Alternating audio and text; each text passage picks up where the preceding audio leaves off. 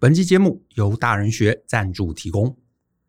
疫情啊，虽然带给大家很多不安跟不稳定，但我觉得这也是一个我们得以停下脚步，好好盘点与调整自身人生策略的好时间。人生啊，虽然有太多的不可测，可是如果我们能借用管理领域在公司经营上面的知识，拿来落实到我们每个人的人生中，我们其实可以定出一个更平衡，而且更可以遵循的人生地图。我在疫情期间特别推出了一堂新课程，叫做“用经营公司的思维经营你的人生”。透过公司经营的知识，带着我们每个人从个人的职涯面、财务面、研发面、人际面以及行销面，来盘点到底你目前是以什么样的方式来经营自己，又该怎么优化提升，把你当成一个公司来经营，并杠杆出最大的可能性。预购期间有特别优惠，欢迎大家可以透过下方的链接看到这堂课更多的介绍。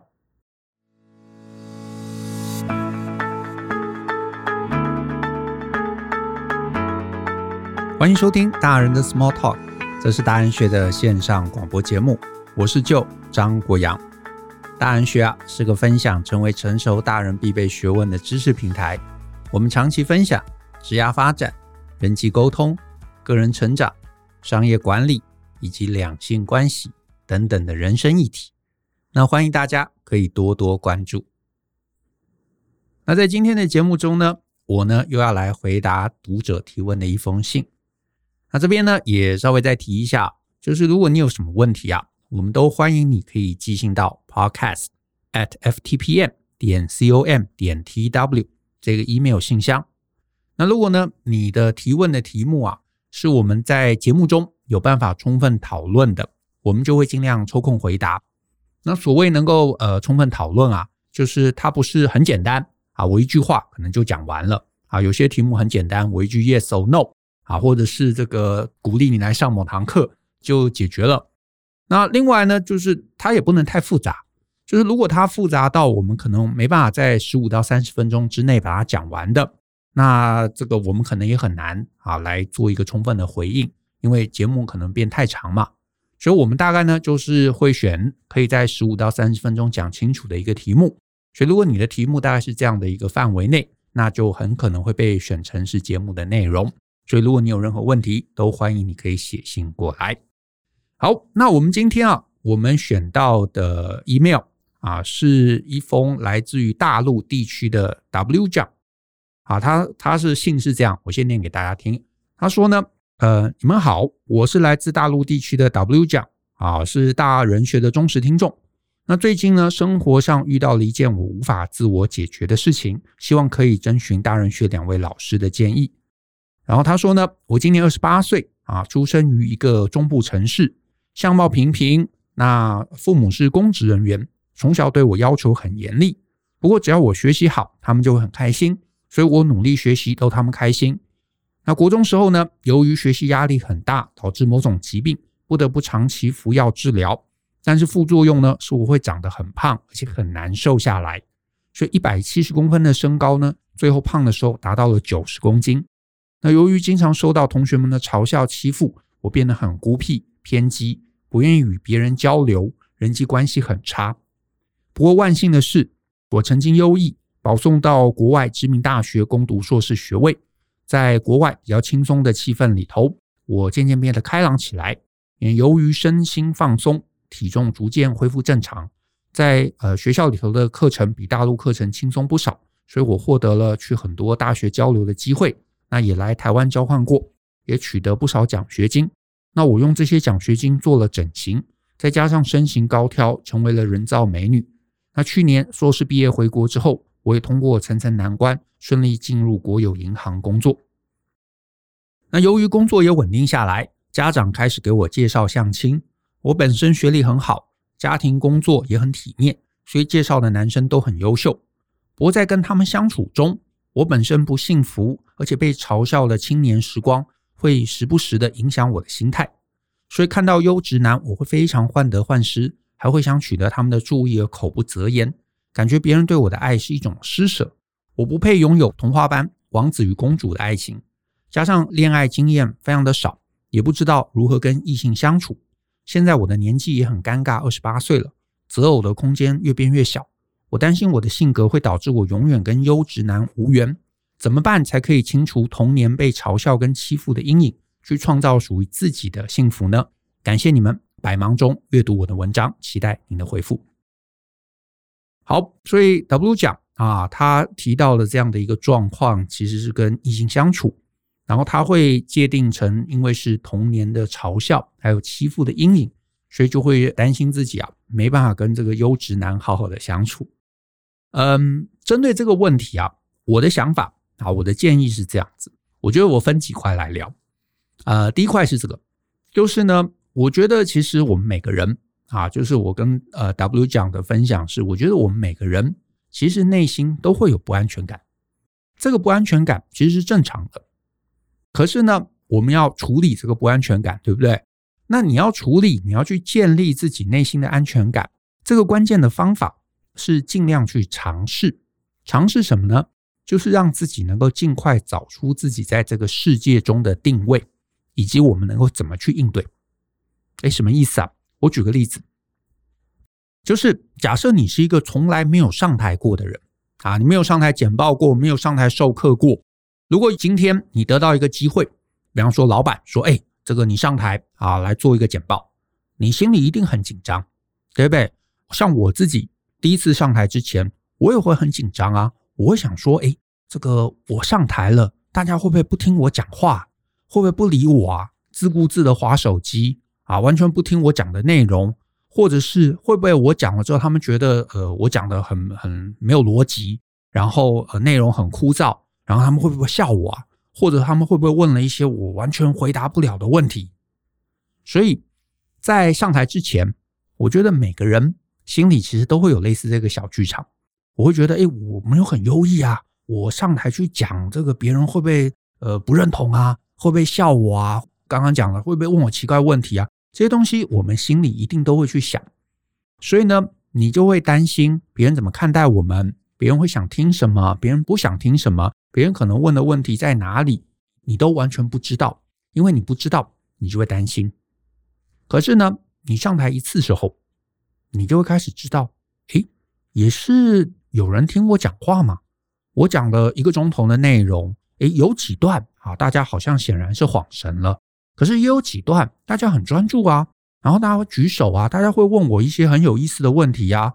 然后诶，有几个问题确实我刚刚很难回答，可是如果下一次，哎，我就知道怎么回答了，对不对？所以随着你一次上台，你会做一些修正；两次上台，你会做一些修正；三次上台，你会做一些修正。慢慢慢慢慢慢，你就会知道市场要什么。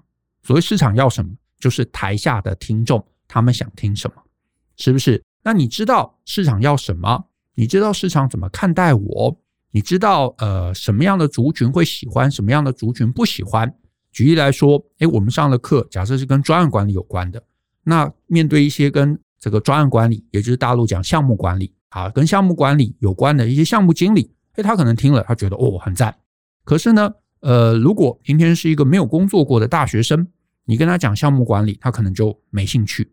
所以呢，你这样子 run 过几次，你慢慢就会知道，哎，什么样的人喜欢我，什么样的人不喜欢我，什么主题能够引动他们，什么主题不能引动他们，他们会问什么问题，他们不会问什么问题。所以你就会找到自己在世界上面的定位。以及你就会知道，当我面对这个族群的时候，我要怎么跟他们应对。随着这个经验越来越多，你的自信就会增加，因为你知道什么人喜欢我。所以当你面对这样的人的时候，你自然就会这个气定神闲，你就知道怎么样能够做出符合他们期待的事情。你的安全感、你的自信心就会开始越来越高。这个时候，你就再也不会紧张了。我觉得。啊，这个例子其实是可以应对到我们人生中各式各样的事情，包含恋爱，包含恋爱。因为呢，我们如果呃恋爱经验少的时候，我们就会很害怕嘛，因为就会想说，哎，别人会喜欢我吗？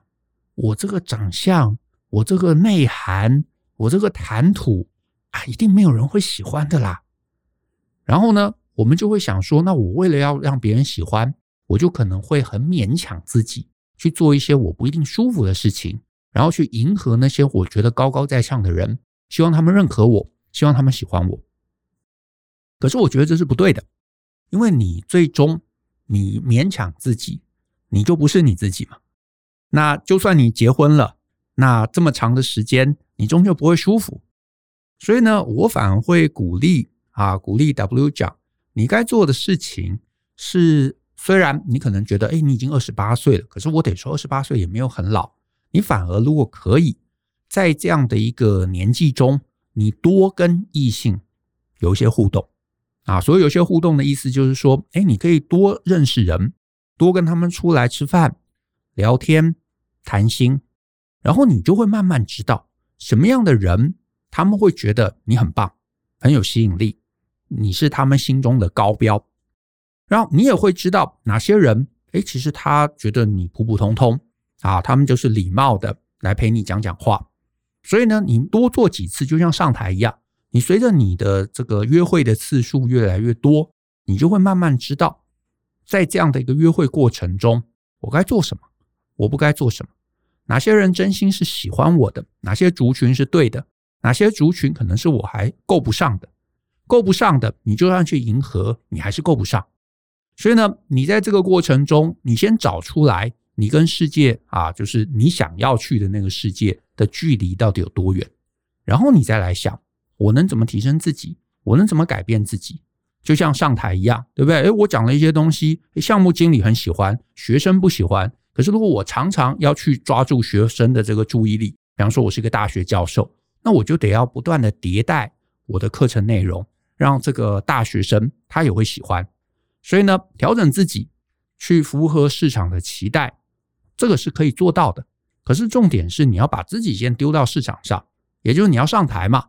上台了，你看到学生的反应，你才知道你自己要怎么调整。最后，你也就是你多约会，也就多上台，你慢慢你就会知道自己的异性相处的一个安全区、舒适区在哪里。那你要往上，那你就调整。你如果觉得诶这个舒适区 OK 了，那你就在这个舒适区里头去挑出一个可以往下走的人。那我觉得你就能够在一个有自信的状况中，跟这个人能够好好的相处。好好的走下去。可是呢，在今天这个议题中，我其实最想提醒的，我其实最想提醒 W 讲的就是说，呃，你在信里头，你提到你二十八岁了，你觉得很晚了，你觉得要赶快挑一个人了。可是我觉得这是不对的，啊，我觉得这是不对的。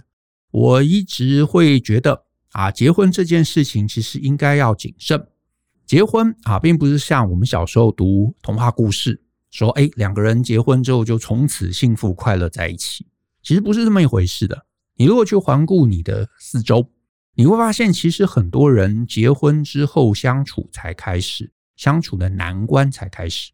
啊，其实你就看最近比较火的一部剧，就是《三十而已》啊，其实也有点时间了，应该是去年或前年的片子。那你在里头你就发现，哎，其实结婚并不代表两个人就从此无忧无虑。就幸福快乐，反而你会发现有更多过去你从来没有面对过的挑战，会在结婚之后开始迸发出来。也因此，我的建议是，不要因为年纪而去选了一个人，选了一个人步入婚姻，而是你应该要找，找到这个人是真的让你舒服的，是真的让你快乐的，是真的让你认同的，是真的你觉得跟他过一辈子也没关系的。可是，如果你中间有任何迟疑，那这个人我觉得他就未必是一个好的选择。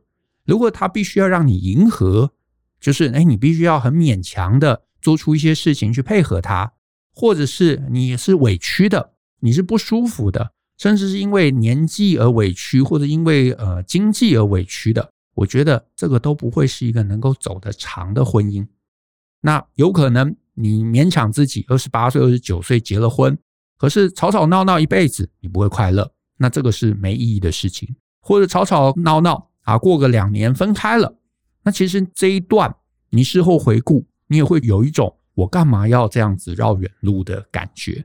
所以呢，好好的、谨慎的，让自己呢去建立属于你的安全感，帮自己建立自信。建立自信就是多去做你不舒服的事情，越来越困难，那你就会越来越舒服，越来越舒服，你就会找到自己的定位，找到定位，你就会知道怎么改变自己，调整自己，那你的舒适圈会越来越扩大。这个人真的让你觉得在这个相处过程中都舒服、都自在、都温馨，可以一辈子在一起的人，那我觉得那个才会是适合的结婚对象。所以希望这样的一个建议对 W 奖能够产生一些不一样的帮助，好不好？那我们今天节目就到这边，谢谢大家的收听。那如果你喜欢我们的节目，欢迎分享给亲朋好友，我们大家一起相信、思考、勇于改变，一起学习成为成熟大人的必备学问吧。那我们下次见喽，拜拜。